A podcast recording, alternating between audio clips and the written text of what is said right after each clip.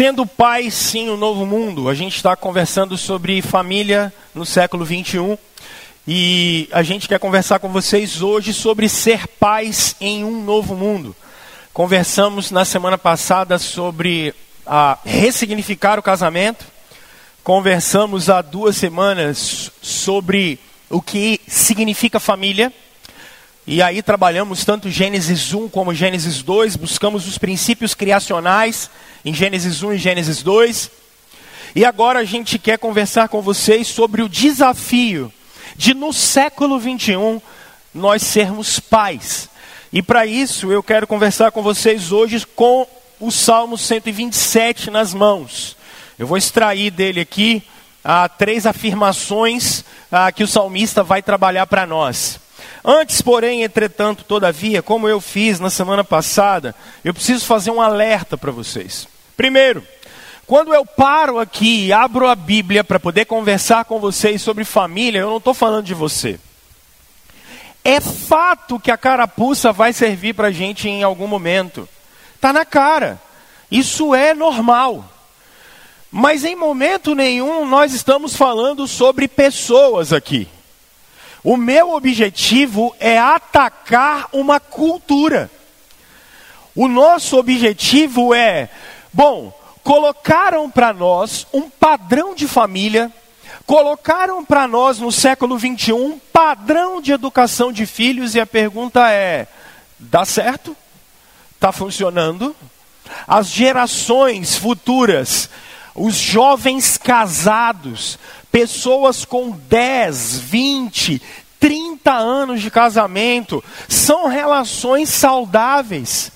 Os filhos que nós temos criado são filhos saudáveis. Eles estão, por exemplo, quando crescem, a gente educa eles, eles continuam com um padrão espiritual eles continuam com um padrão moral, eles continuam com o compromisso com o reino, eles continuam com o compromisso de amar a Deus e amar o próximo. É, é, é, são termômetros que a gente precisa olhar. Então, o que a gente quer fazer é a cultura está posta. A gente vai conversar e dialogar com ela com a palavra de Deus na mão. E vamos pensar, ué. Será que o que a Bíblia tem para falar para a gente é algo urgente. Então, eu quero hoje conversar com quatro pessoas diferentes. As primeiras pessoas que eu quero conversar são casais com filhos. Vocês, casais com filhos, é, a cultura às vezes coloca nas nossas costas um peso enorme. E eu vou conversar isso com vocês. Porque a gente tem muita demanda muita demanda. E, via de regra, as maiores partes das nossas demandas são de trabalho e sobre dinheiro. São, é porque são os nossos dois deuses, trabalho e dinheiro. Então, quando a cultura começa a falar alguma coisa de família, normalmente a nossa consciência pesa. E aí coloca um padrão de ser pai e ser mãe que a gente começa a pensar assim: peraí, ok, mas isso aqui é bíblico? A Escritura trabalha isso. Então, para vocês que são pais, ah, casais, eu acho que eu queria hoje trazer uma reflexão é, sobre se você, na verdade, está alinhado ou não com a vontade de Deus para a vida da sua família. A segunda é, são pais e mães que a gente costuma chamar de pais e mães solo, né? Porque alguns de vocês ou passaram por divórcios, ou ficaram viúvos, ou são viúvos de marido dentro de casa. Vocês já viram isso? Que no nosso tempo tem um monte de viúvas de marido dentro de casa. E nós temos vários viúvos de esposas dentro de casa. E acabam sendo pais e mães solo, né? Homens que não tomam a atitude de serem pais. E mulheres que não tomam a atitude de serem mães. E a gente às vezes precisa desenvolver uma maternidade ou uma paternidade em que a gente fica desorientado para poder orientar os nossos filhos. Terceiro público que eu quero conversar são com vocês, avós e avós. Eu sei que vocês já correram a corrida de vocês. Eu sei que vocês já educaram os filhos de vocês. Com erros e acertos, eu sei que vocês fizeram isso.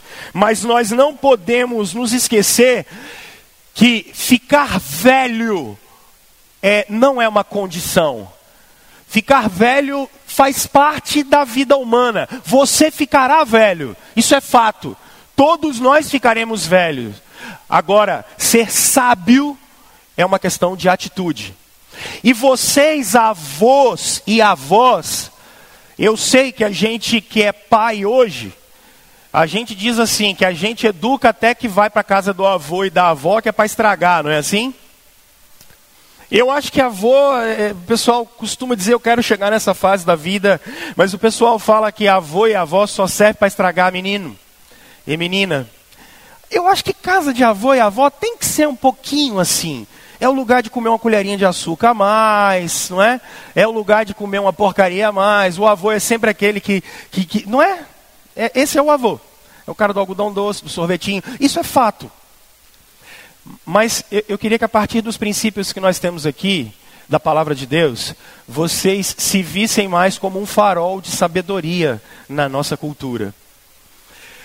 Avós e avós, vocês são desafiados pela cultura a não amadurecerem. Vocês são desafiados pela cultura a ficarem a vida inteira como adolescentes. É o que eu tenho falado para vocês de pessoas que se tornam mais velhas, mas não querem amadurecer, querem continuar com o comportamento de meninos e meninas de 13, 14, 20, 25 anos, sem responsabilidade, sem compromisso, querendo viver experiências, experiências. O compromisso de Jesus para a gente foi que vocês mais velhos deveriam ser para nós mais jovens um farol de sabedoria. Um farol de sabedoria. Então, a partir dos princípios e valores, eu sei que vocês vão estragar um pouquinho os netos de vocês. Isso é fato. Mas eu acho que vocês deveriam ser um pouco mais faróis de sabedoria para as novas gerações. Porque em muitas ocasiões, nós mais jovens queremos encurtar espaços que vocês mais velhos já percorreram. E se vocês nos ajudassem com uma pitada de sabedoria, com toda certeza as nossas vidas seriam diferentes. E eu quero conversar também com você hoje, que é da geração mais jovem. 20, 25, você que tem 15, 12, 13. Vocês um dia estarão nos nossos lugares. Hoje vocês são filhos, mas daqui a algum tempo vocês serão pais. É fácil julgar os nossos pais quando nós não estamos no lugar deles. É fácil olhar para trás e falar: se eu estivesse no lugar do meu pai, eu faria isso, isso, isso, isso. Diria: calma, cara pálida, calma. Não é bem assim. Então eu quero desafiar vocês, adolescentes e jovens, a partir de hoje, aprenderem não o princípio que a cultura dá para vocês, mas aprenderem o princípio de família e de educação de filhos segundo a Escritura vai trazer para nós. Para que a gente tenha as próximas gerações de pais e mães que não querem competir com seus filhos para ver quem é mais bonito ou mais bonita, se é a mãe ou se é a filha. Para a gente não ter pais e, e, mães no futuro que começam a, a cobrar se os seus filhos adolescentes vão ser mercado ou mercadoria para abastecer o mercado de trabalho. Porque é para isso que a gente educa filho hoje em dia só para abastecer o mercado de trabalho. A gente educa filho hoje para abastecer concurso público e a máquina pública. A gente educa filho hoje para ter emprego. É para isso que a gente bota filho no mundo hoje para abastecer o mercado de trabalho. E a gente não pode ter uma próxima geração de pais e mães tão tolos assim.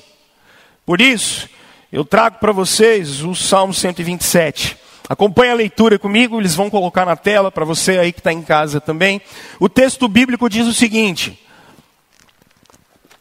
Se não for o Senhor o construtor da casa, será inútil trabalhar na construção.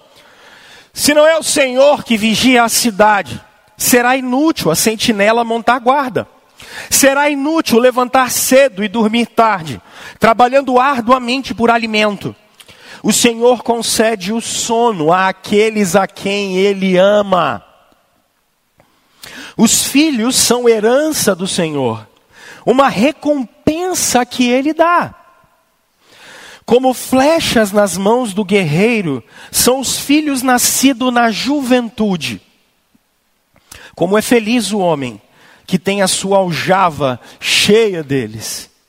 Não será humilhado quando enfrentar seus inimigos no tribunal. Vamos orar? Ó Senhor, Senhor nosso, quão maravilhosos são os seus princípios e os seus preceitos. O que nós pedimos para o Senhor nesse momento? Que o teu Espírito ilumine a tua igreja que a partir da reflexão da tua palavra, a boa profecia do Senhor, a pregação da palavra, que ela chegue ao nosso coração de maneira a impactar o nosso coração, porque queremos corações rendidos a Jesus, queremos corações de homens e mulheres, pais e mães, jovens, crianças, que tenham famílias saudáveis em nome de Jesus. Amém. Bom, meus irmãos, para sabedoria popular, a ser alguém é ter carreira e ganhar dinheiro. Ser alguém para sabedoria popular, o que é ser alguém?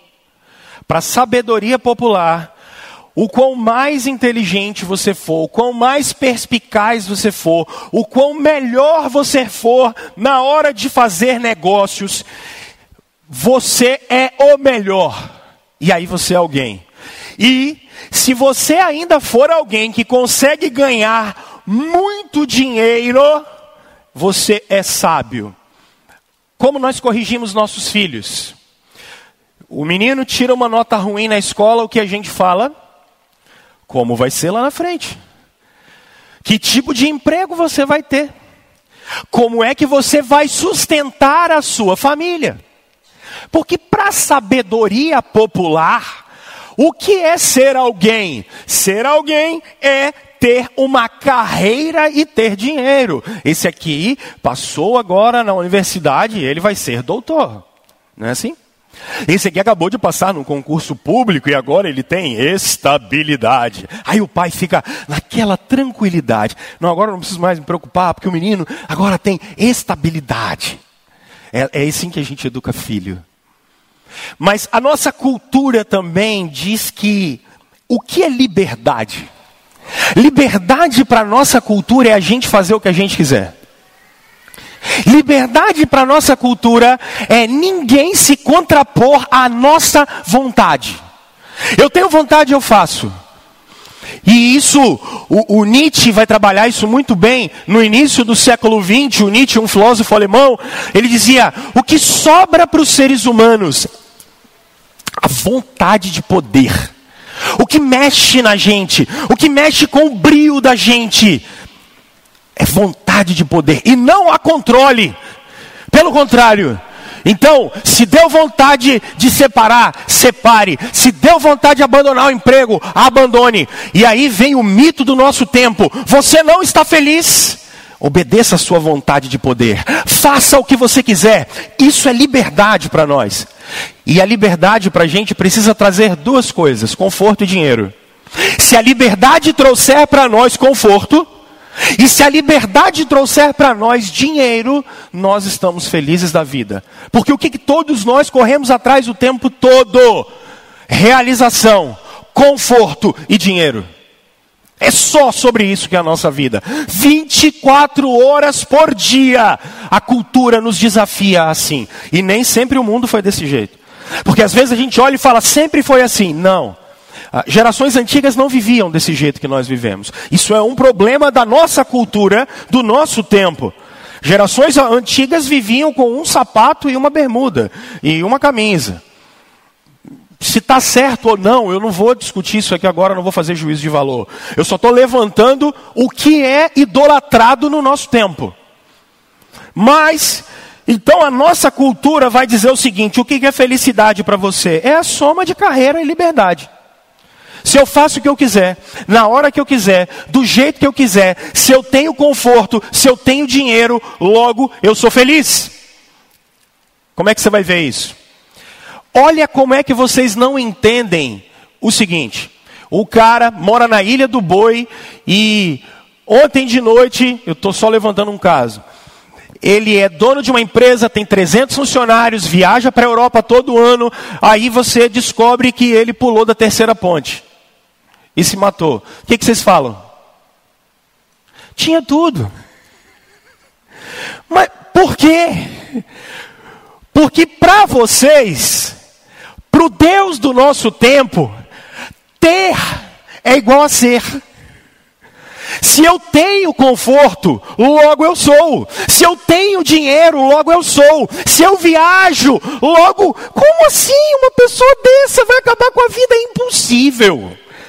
Porque para o nosso tempo Deus é material, para o nosso tempo Deus é realização própria, para o nosso tempo Deus tem alguma coisa atrelada com simplesmente conforto, consumo.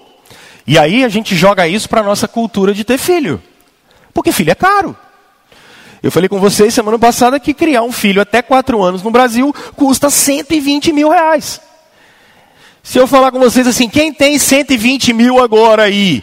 Alguns podem até levantar a mão, mas a maioria vai falar: é, então, pastor, tá complicado, né? Custa 120 mil reais para você criar um filho até 4 anos no Brasil. É caro. Então, logo, filho vai atrapalhar a liberdade da gente. Porque a gente não vai poder fazer o que a gente quer. Seu filho está com febre, sexta-feira à noite. Você não vai poder receber os, os amigos em casa. Você queria dar uma viajada, mas seu filho ficou de recuperação. Então esquece viajar. E a gente sabe que existe ex-mulher, ex-sogra, mas ex-filho não tem. Não adianta.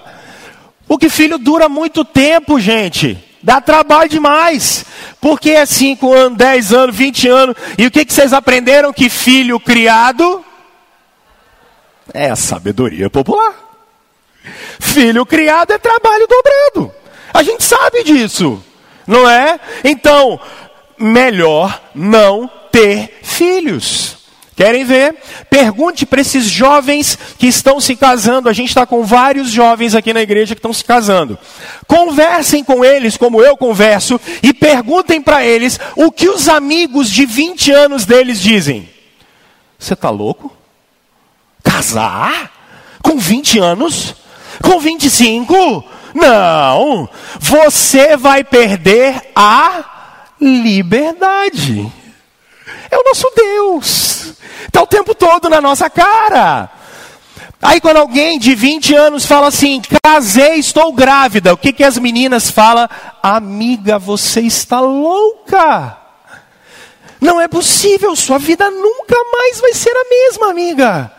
Não, filho dá trabalho demais. Por quê? Porque filho atrapalha a carreira. Filho atrapalha a carreira. Filho mexeu no Deus da gente. Porque especialmente vocês mulheres, quando tem filho, vocês vão ter que parar de trabalhar um tempo.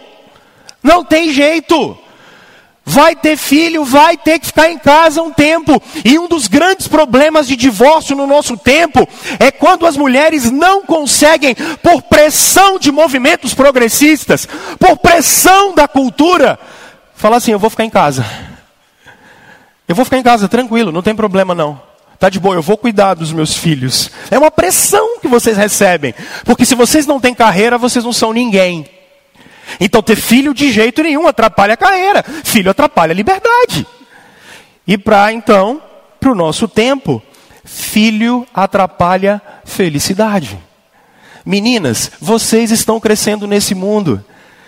Ter filho para vocês colocaram como se fosse um peso. Então, logo, vocês não querem ter filhos. Estão sendo o tempo todo dito para vocês que não é para ter filho, porque filho atrapalha a carreira, filho atrapalha a felicidade, filho vai atrapalhar a liberdade. Porque é uma geração que só quer prazer, é uma geração que não quer compromisso, é uma cultura que trouxe isso para a gente. Mas aí alguns ainda dizem assim: não, mas eu vou ter filho. Mas só um? Não é assim? Não, não teve. Vamos, mas só um. Mais do que um não dá. Mas por quê? Porque gasta demais, pastor. Não, filho gasta muito. Se gasta demais, então vai dar mais trabalho. Não dá. Então, isso vai ser igual a menos felicidade, não é? Ó, vamos lá. Silogismo simples. Se filho gasta demais, se filho atrapalha a carreira, então logo, automaticamente, vai dar mais trabalho. Então, se der mais trabalho, eu vou ser menos feliz. Bingo, não tenho filho. Percebe o egoísmo do nosso tempo? Percebe o nosso individualismo? Porque é tudo eu, eu, eu. E a gente ainda fala assim: eu não quero ter filho, não, eu quero viver. Percebe?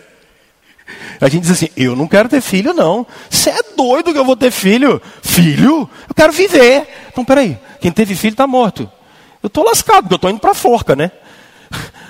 No terceiro, eu estou indo para a forca. Percebe, gente? O princípio. E para piorar, para o nosso tempo, filho para a gente é matéria-prima para mercado de trabalho, gente. Porque às vezes a gente tem um, dois, três, mas honestamente, para que, que a gente está educando filho? Nós não somos treinados para educar filhos para a maturidade. Não somos. Nós não somos treinados para educar filhos, percebam isso, para relacionamento com Deus. Nós não educamos filho para relacionamento com Deus. Não educamos. Nós não insistimos com os nossos filhos para o relacionamento com Deus. Nós educamos filhos para o mercado. A gente educa criança para o trabalho e o trabalho não é cuidar do jardim de Deus. A gente manda filhos cinco dias por semana para a escola, não é para conhecer mais a Deus estudando matemática, português, física. A gente manda filho para a escola para passar numa universidade e para passar no concurso público. A gente educa filho para ter carreira, a gente não educa filho para a glória de Deus. É a última coisa que nós pensamos. Querem ver as nossas agendas? Nós cristãos, especialmente, a gente abre mão de qualquer coisa para não estar tá num ajuntamento santo como esse. Mas se fosse uma atividade do colégio, a gente coloca. Se fosse uma atividade extra, a gente coloca. Mas quando está falando de uma atividade espiritual, não, aí não, não, não, não, não, não. Porque percebam, a gente nem ouve que o princípio do homem é glorificar a Deus. A gente nem está ligado que, na verdade, o que a gente deveria fazer é criar os nossos filhos para se relacionarem com Deus. Eles não conhecem a Bíblia, eles não oram, eles não têm compromisso com a vida comunitária. Não tem. Porque nós estamos reféns de uma cultura, gente. Reféns de uma cultura. Agora olha o Salmo 127. A teologia mais ortodoxa, que inclusive é a que eu subscrevo, nós presbiterianos, ela vai dar conta de que esse salmo ele é escrito pelo Salomão. É possível. E se você observar a vida do Salomão, ele teve um péssimo pai que foi o Davi. Horroroso.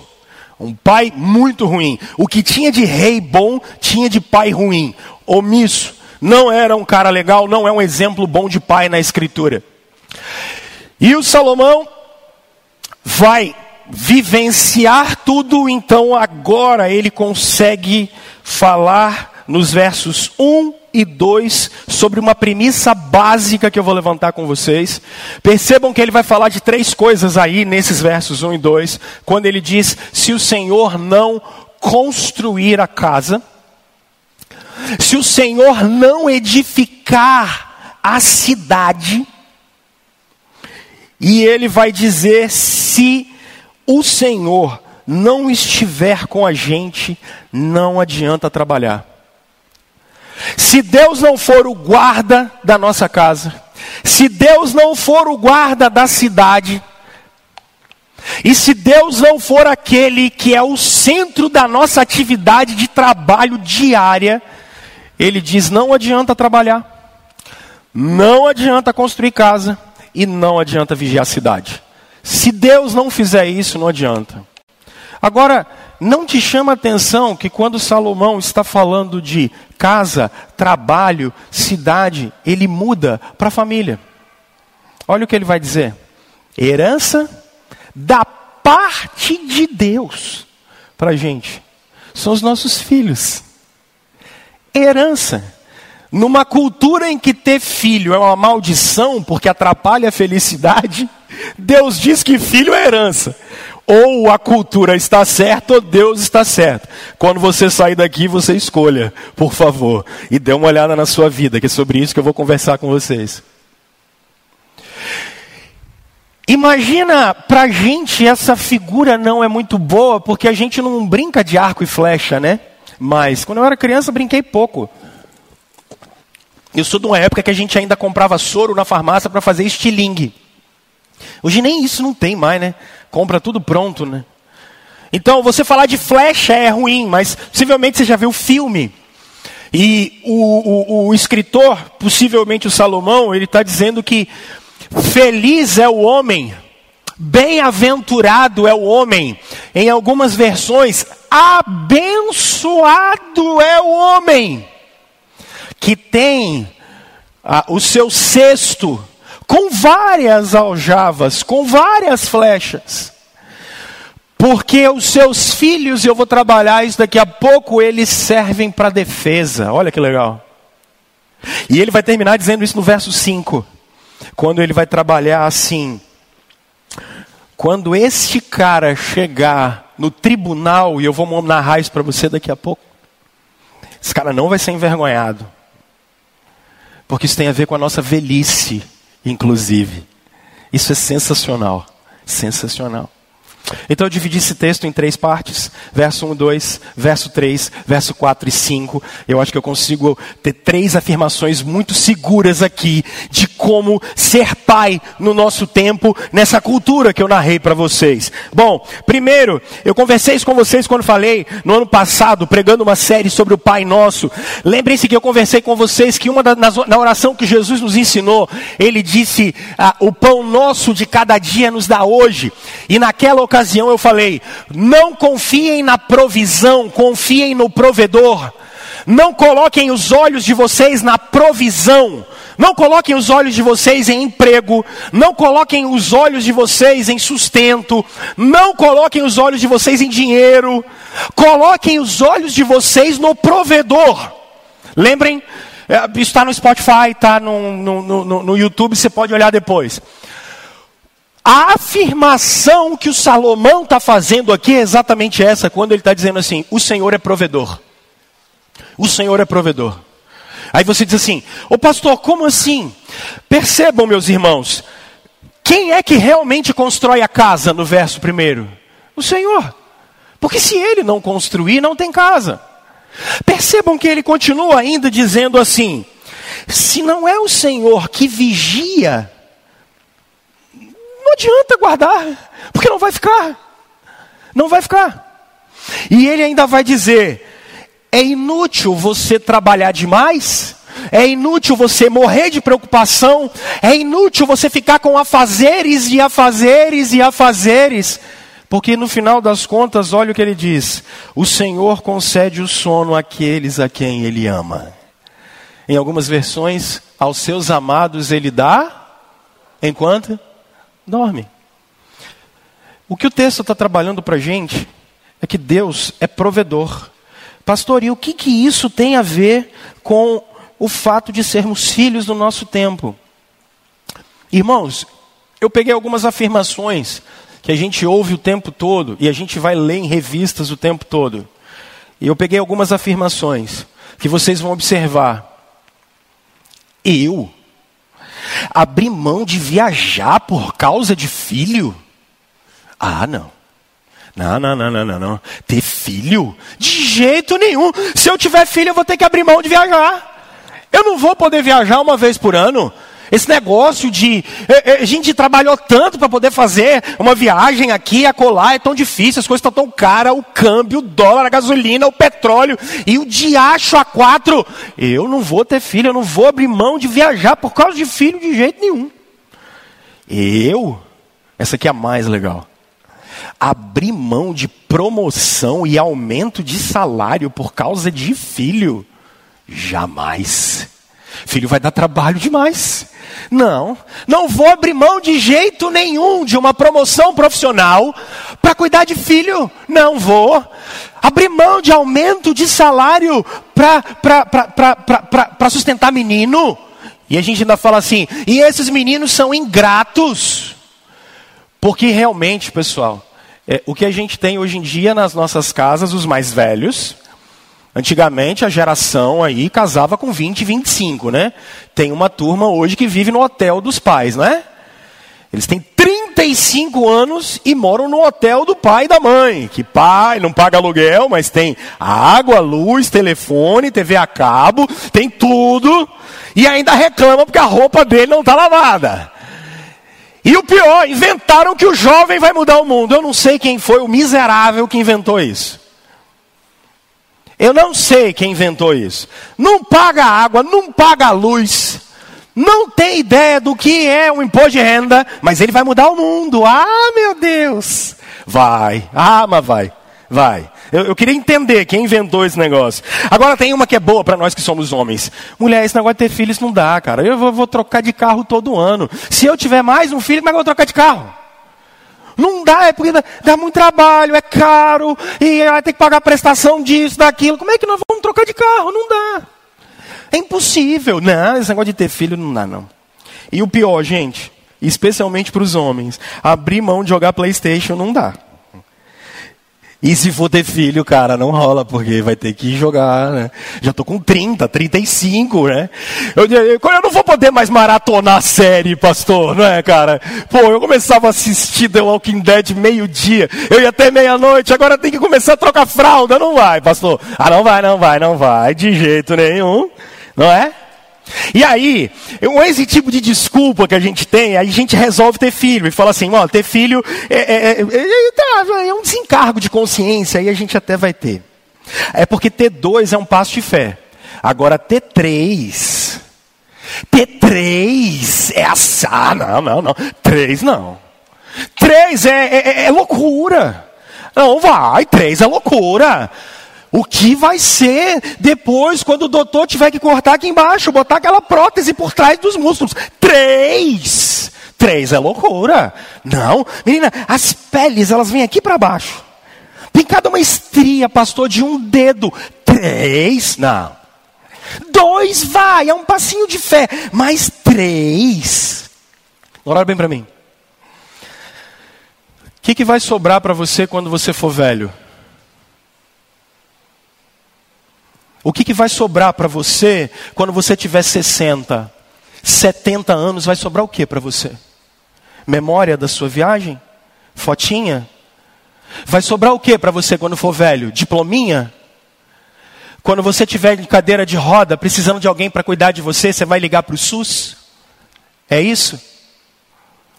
Quando você for velho, você vai fazer o quê? Sabe o que, a sociologia tem trabalhado já no nosso tempo, junto com a psicologia comportamental, para vocês que têm mais de 60 anos? Sabe qual é o prazer de vocês?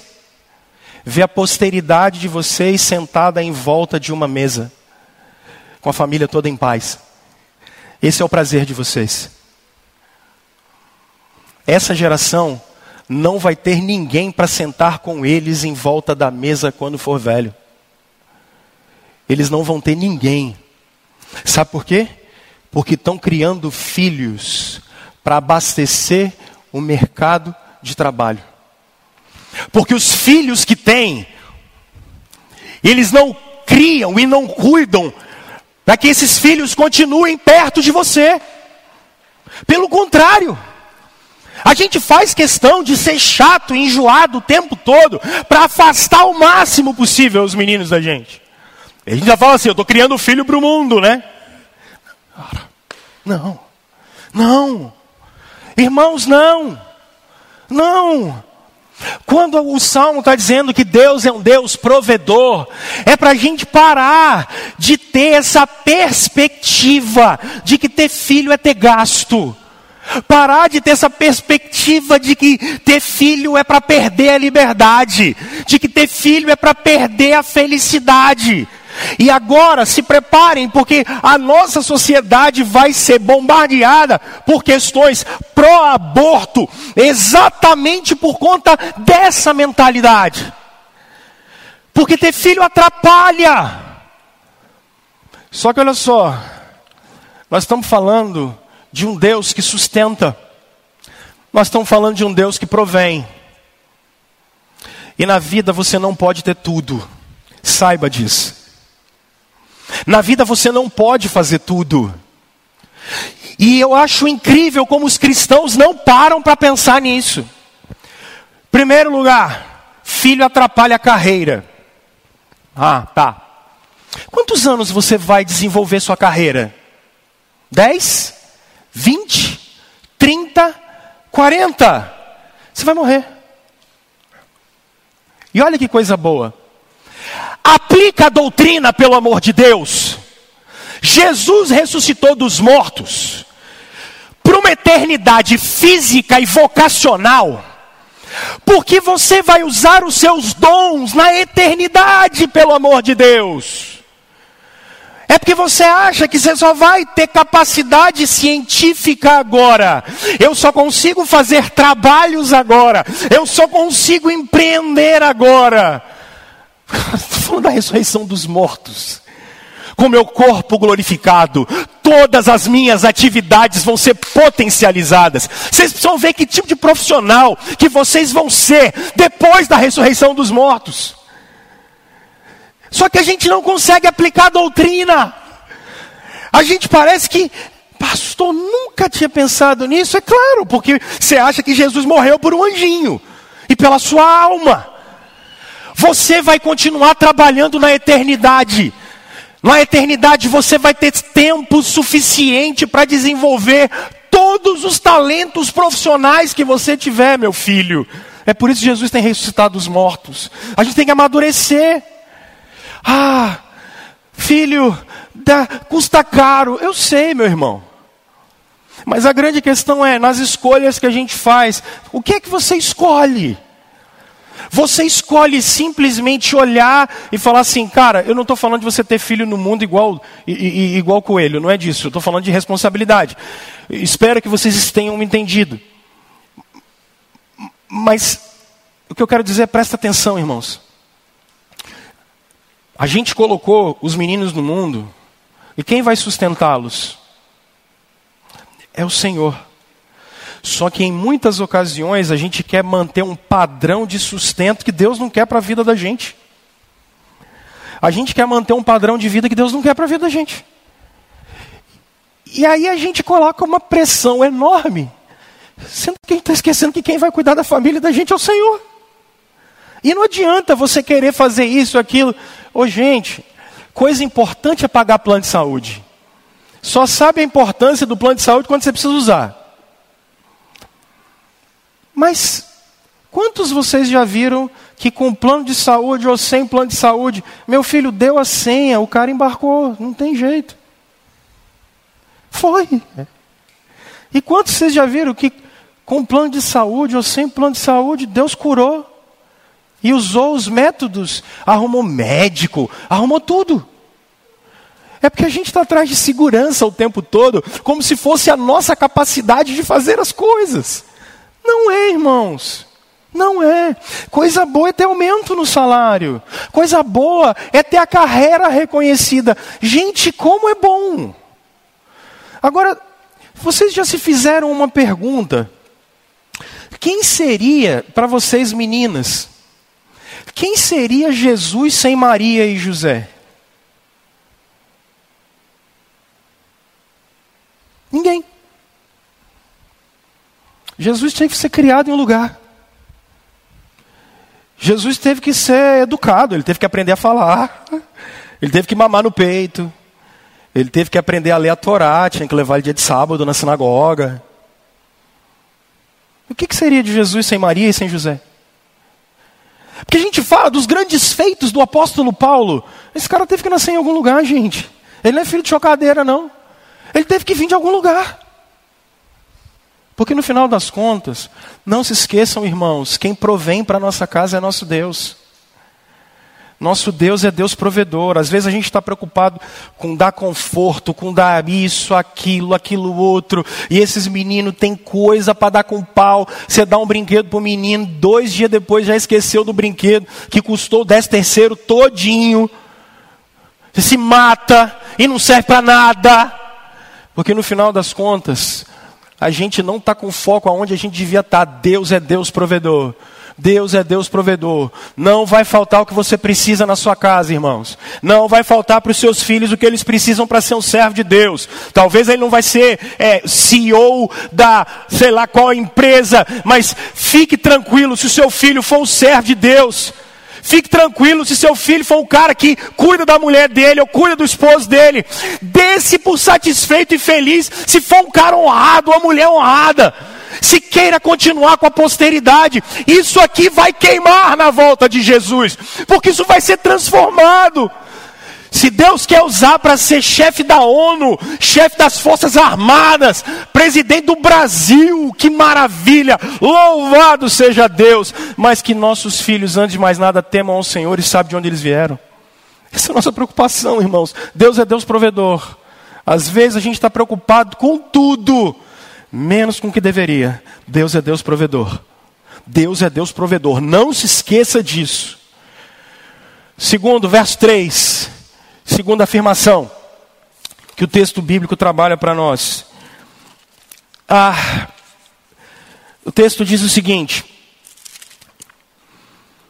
Os filhos são herança do Senhor, uma recompensa que Ele dá. Tem uma feminista muito famosa, a Beth Frida. Ela, especialmente na segunda para a terceira onda do feminismo, a Beth Frida fala que é, o fato de mulheres serem donas de casa ou mulheres terem filhos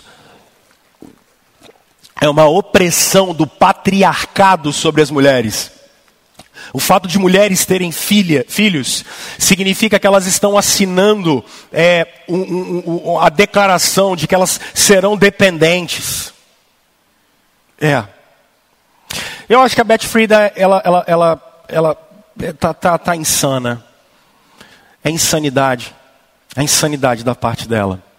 E eu digo isso para você, digo isso para vocês porque percebam, o texto fala por si, filho é herança.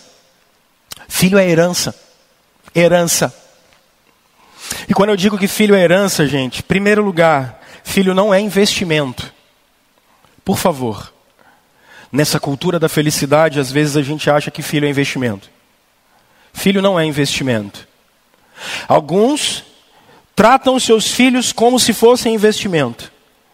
Primeiro, investimento financeiro. Porque dizem assim: esse aí vai ganhar bem porque tem que me sustentar quando for velho.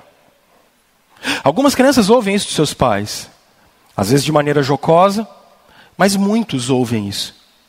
Filho não é investimento financeiro. Filho não é investimento financeiro. Filho não é para trazer retorno. Irmãos, Filhos, Freud explica isso bem, não são projeção das nossas frustrações, irmãos. Filhos não podem ser, de maneira nenhuma, projeção das nossas frustrações. Às vezes, nós vivemos coisas e a gente queria que eles vivessem. Às vezes, a gente passou por situações e a gente diz: a gente não queria que ele vivesse. Filho não é investimento. Filho não é para dar retorno. Se você quer fazer investimento, joga na bolsa. Veste um tesouro direto, sei lá, eu não entendo nada disso. Isso é investimento. Filho não é isso. Filho é presente de Deus, porque filho não é para realização própria. A gente cresce dizendo que a gente quer brincar de boneca e aí a gente vai ter filho para ser plena. Ah, não, eu preciso viver essa experiência para que eu, como mulher, no meu eu, me sinta mais plena. E o cara fala que tem que escrever um livro, plantar uma árvore e ter um filho, aí ele virou homem. Misericórdia. Coisa aleatória. Irmãos, filho não é para realização própria. Filho é presente. Filho é presente. Filho é presente de Deus para nós. Percebem como vocês vivem numa cultura completamente anti-Jesus? Percebem como a gente vive numa cultura completamente sem Deus?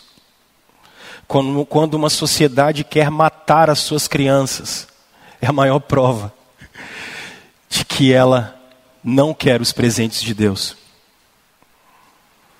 Só que alguns de nós não matamos as crianças no ventre. Nós matamos nossas crianças dentro de creches. De seis da manhã às dez da noite. Enfiamos meninos dentro de creches seis da manhã. Trabalhamos o dia inteiro. E pegamos essas crianças às dez horas da noite. E a desculpa para a gente é porque a gente quer um pouco mais de dinheiro para investir um pouco mais nos meninos. Verdadeiros infanticídios acontecem no século 21.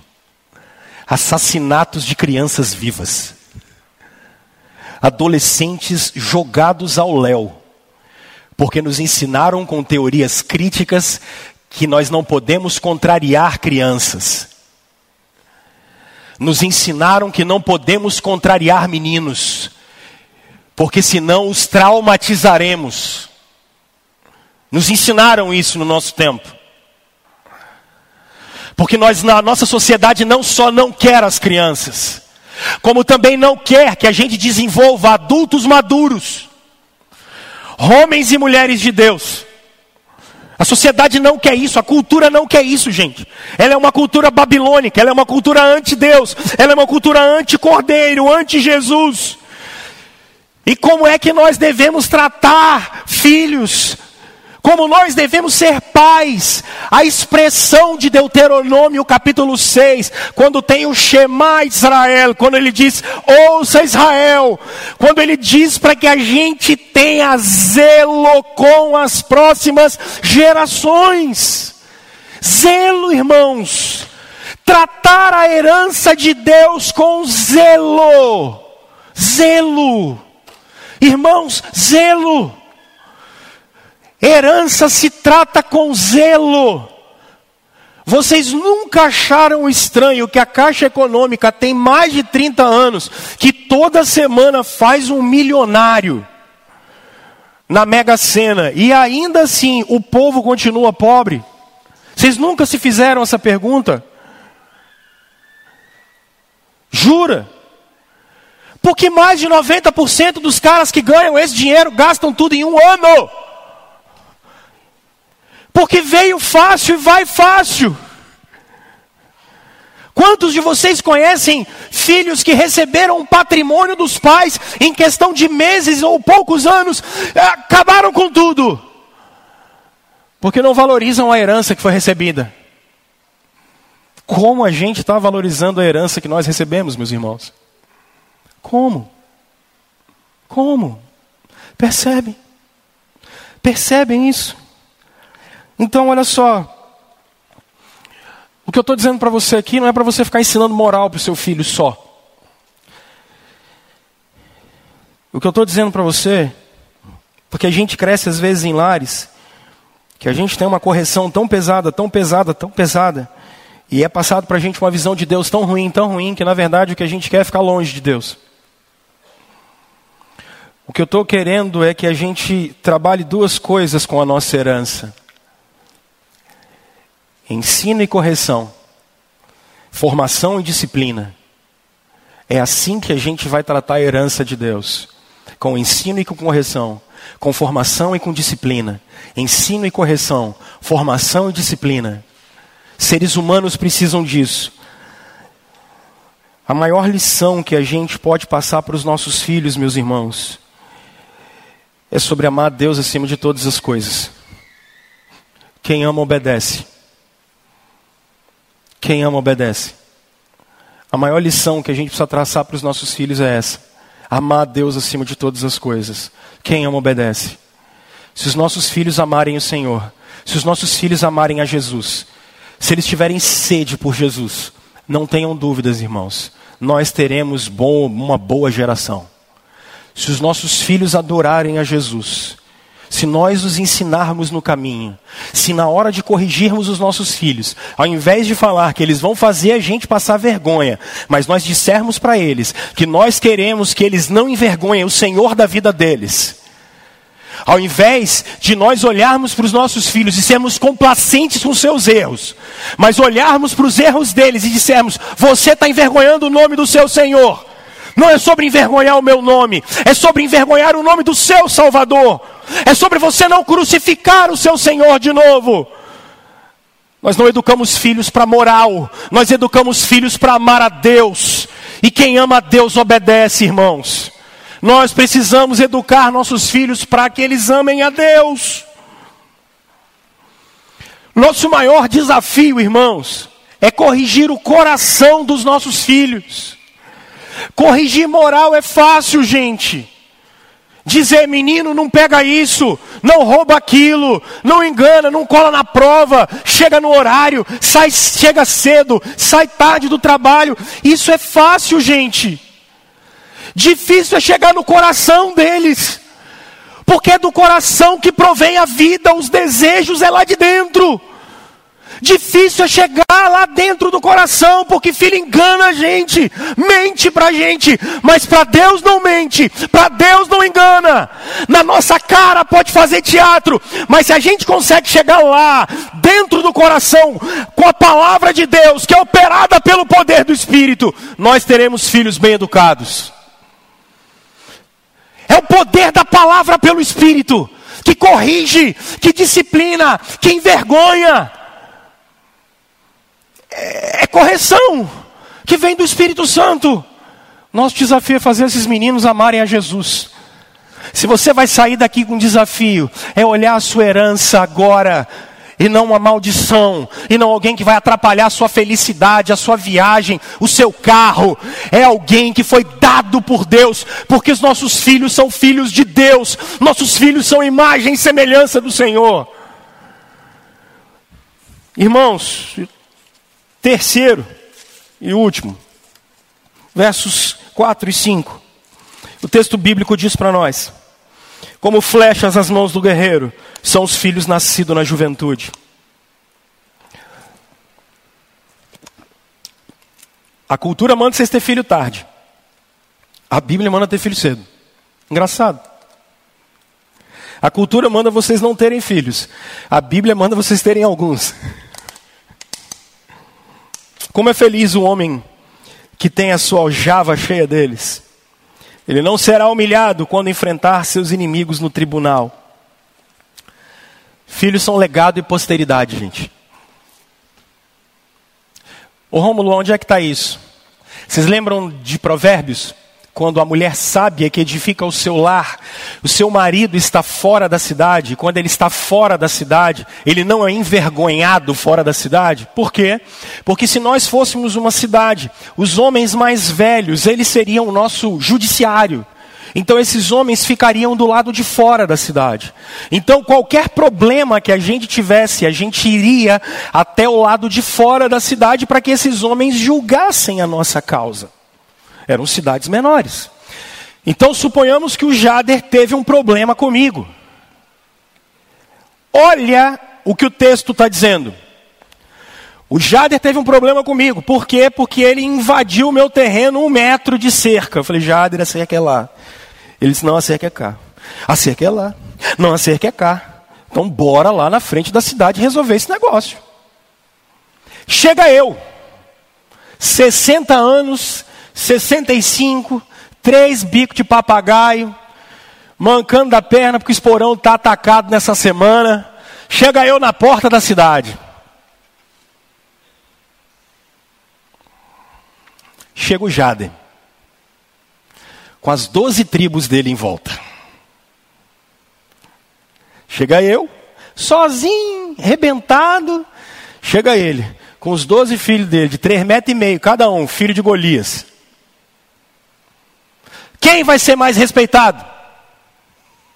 É isso que o texto está dizendo. Porque filho é posteridade. Filho é posteridade. É isso que o texto bíblico está dizendo. Filho é segurança e posteridade da gente. Agora olha bem para mim. Para de afastar os seus filhos de você. Para. Para. Vocês são mais velhos. Para de afastar os filhos de você. Eu não estou dizendo que você não tem que chamar a atenção deles. Tem que chamar. E filho não adianta, pode ter 20, 30, 40, 50, 60, a gente vai chamar atenção. A minha avó tem 90 anos e a minha mãe fala que quando ela chega lá, a primeira coisa que minha avó faz é brigar com ela. Esses alemão antigo, né? Primeira coisa, bom dia mãe, bom dia nada. Por que, que você demorou a vir aqui? É assim que a minha avó faz. Bom dia nada. Demorou demais. Era para estar tá aqui. Ninguém aguenta gente chata. Você aguenta gente chata? Eu não aguento gente chata. A gente precisa entender que as pessoas têm linguagens. Eu não posso conversar com você do mesmo jeito que eu converso com você. Você que tem mais de um filho, não é assim? Você conversa com um de um jeito, com o outro de outro jeito. O outro não parece nem que saiu da mesma barriga, bicho. Como é que pode? Para ser diferente desse jeito, você fala, gente, mas dei tudo igual. O problema talvez seja esse. Cada ser humano é único. A pós-modernidade trouxe isso para nós, isso é bom, a gente olhar cada pessoa como sendo única. Então, a maneira de eu chamar a atenção dela é diferente de eu chamar a atenção dele. E eu preciso entender com quem que eu estou lidando. Eu preciso entender com quem que eu estou conversando. Ah, não, mas eu fiz assim lá atrás e deu certo. Meu filho pode ter dado certo com um. Você já reparou que com outro talvez não dá certo? Então quem está errado muito provavelmente é você. Lógico, você pode ter um filho ruim demais da conta. Isso aí a gente pode conversar num outro problema. Obstinado de coração. Nós temos seres humanos que são assim, obstinados. Então, pare de afastar de você. Segundo, por favor, a gente não nutre relações agora. Aí daqui a 30, 40 anos a gente quer cobrar. Mas por que, que não quer saber de mim? Não entendo por que, que não me liga. Não entendo por que é que não quer saber de mim. Não quer saber de você, meu filho, porque há 10, 20, 30, 40 anos você não optou por ter uma maternidade e uma paternidade próxima. E eu não estou falando de leniência. Não é para ser leniente com ninguém com erro. Mas não tem nada em comum com os filhos.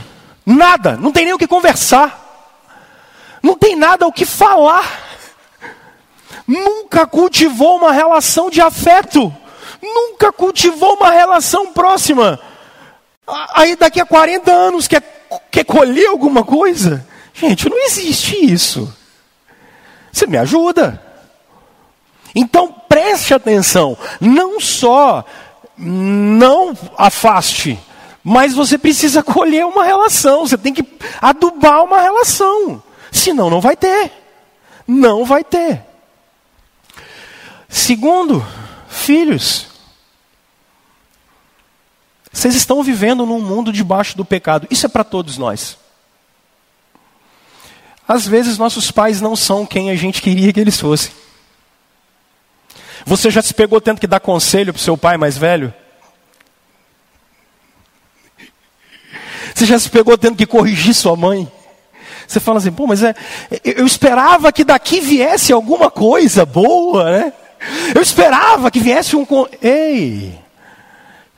Se não tivesse Gênesis 3, a sua lógica seria aplicada.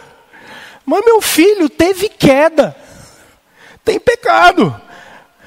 Papai rateia. Mamãe erra. Vovô erra. Vovó também. É o que a gente queria? Não, claro que não, pastor. Não queríamos. Mas, gente, o que, que a gente vai fazer? É a vida. Ela é assim.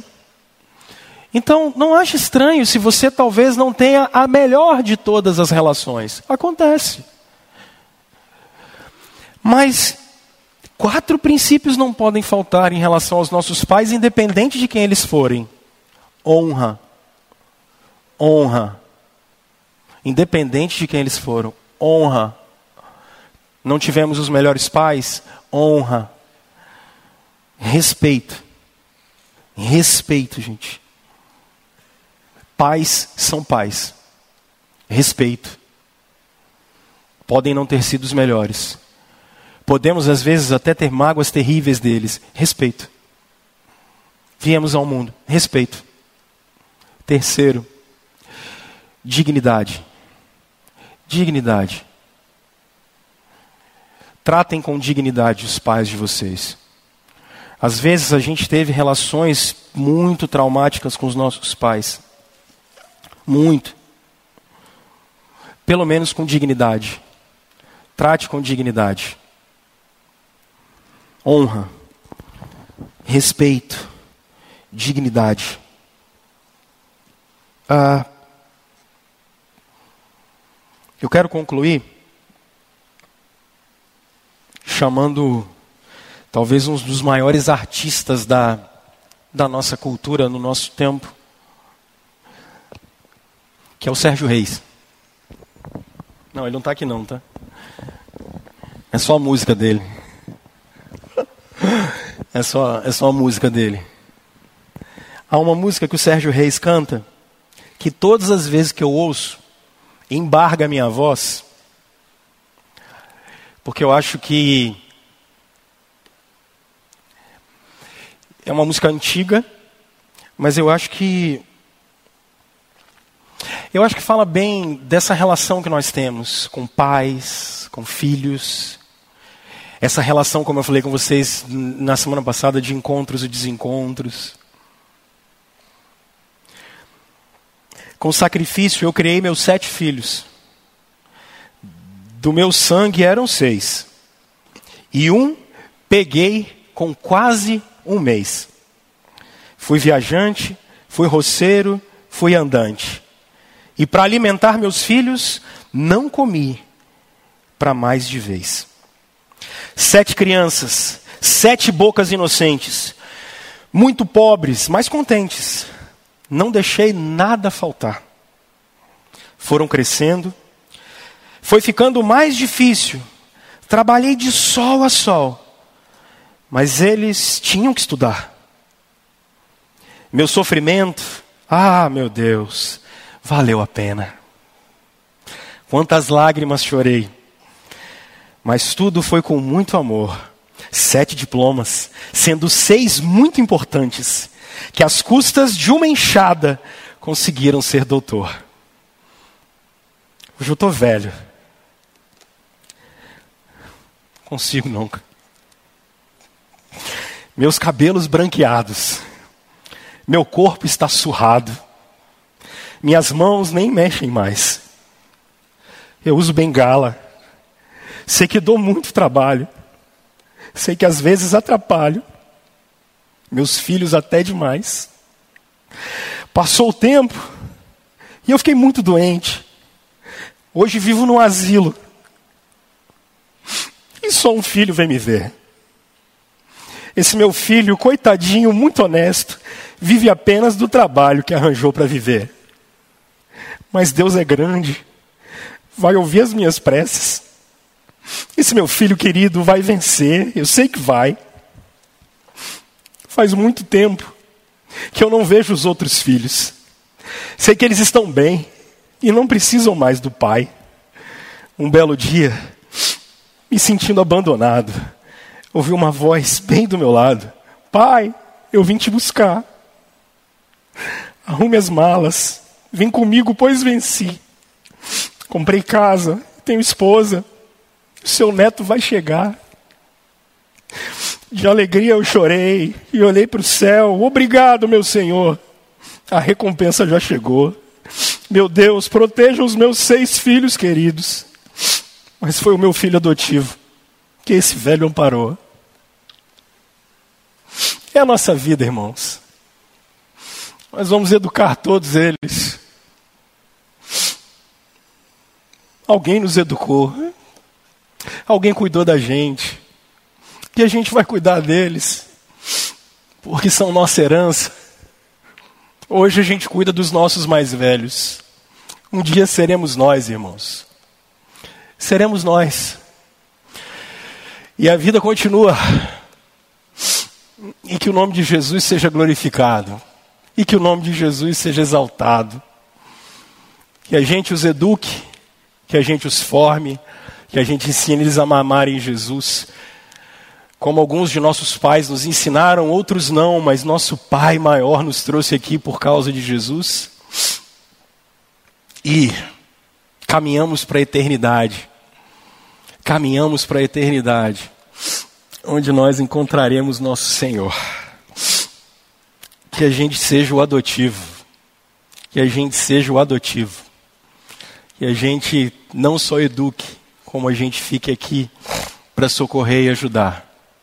Numa cultura doida, que a gente obedeça a Jesus. Que a gente obedeça a Jesus.